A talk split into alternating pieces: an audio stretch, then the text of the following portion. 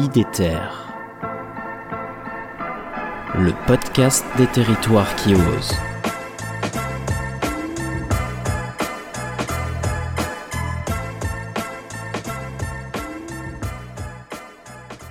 Pour cette nouvelle capsule, je suis accompagné de Johan Gaillard qui m'avait gentiment reçu lors du second épisode d'IDETER, la participation citoyenne, une boussole pour la transition écologique que je vous recommande. Johan est un lecteur assidu, c'est pourquoi je l'ai à nouveau sollicité dans ce nouveau format pour partager aux auditrices et aux auditeurs d'IDETER ses coups de cœur littéraires. Bonjour Johan. Bonjour Pierre-Alexandre. Alors aujourd'hui, je crois que tu vas nous présenter un petit livre euh, peu connu, mais euh, ça va être euh, particulièrement intéressant pour, pour le podcast. Exactement. Donc ce, ce livre s'appelle Yucca Mountain aux éditions ZS.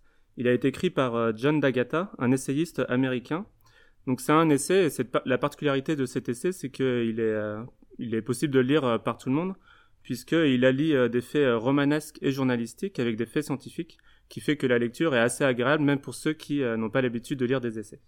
Alors si tu devais nous résumer le livre? Bah, L'essai prend vie en 1980 après l'accident du réacteur de la centrale de Three Mile Island.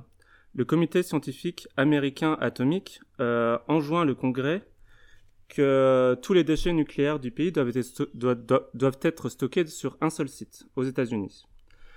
Donc le Congrès choisit euh, une montagne qui s'appelle Yucca Mountain, donc qui est dans le désert aride euh, du Nevada et euh, à 140 km de Las Vegas. Donc c'est un lieu qui est sacré pour deux peuples autochtones, donc les Shoshone qui sont un peuple qui est encore existant aujourd'hui, et puis et puis les Paiutes qui ont aujourd'hui disparu c'est un peu notre Burano. Exactement. Hein. C'est euh, la même réflexion, c'est que nous on a choisi de le stocker euh, dans le sol, eux ont choisi de le stocker dans une montagne. Au travers d'un récit euh, original, cet essai révèle dans le moindre détail ce qu'un tel projet induit sur le plan économique, social et bien sûr environnemental. Il révèle par ailleurs ce qu'un projet induit en termes de réflexion sur notre société, notamment au travers euh, le prisme de plusieurs euh, métiers tels que les géologues, les scientifiques, les politiques, mais aussi au travers des écrivains de science-fiction, de, de conteurs ou encore de dessinateurs. Puisque, en effet, les déchets qu'on va mettre dans cette montagne seront encore là dans des dizaines, voire des centaines de milliers d'années. Et la question qu'on doit se poser, c'est comment des peuples demain qui n'auront pas la même langue, la même vie, la même les mêmes modes de vie euh, que nous et même la même manière de penser pourront euh, ne pas aller dans cette montagne qui sera toujours dangereuse. Super intéressant, merci Johan. Alors pourquoi tu l'as aimé ce livre? Bah, je l'ai aimé euh, d'une part parce que je lis peu de romans et c'est une bonne transition pour apprendre à lire à la fois des essais et des romans. Donc je vous le conseille donc à tous. Et puis ce que j'ai beaucoup aimé à la lecture de, de cet essai, c'est la force du récit, donc qui allie des faits scientifiques, journalistiques mais aussi euh, un récit au travers un personnage euh, qu'on suit euh, jusqu'à la fin du livre et qui nous aide bah, à, à, comprendre les tenants et aboutissants de, de, la filière nucléaire et notamment de l'enjeu du stockage des déchets. Donc c'est une vraie réflexion sur cet avenir-là et donc nous aider à nous positionner sur ce qu'on pense de cette filière-là. Alors pourquoi tu le conseilles particulièrement aujourd'hui aux auditeurs?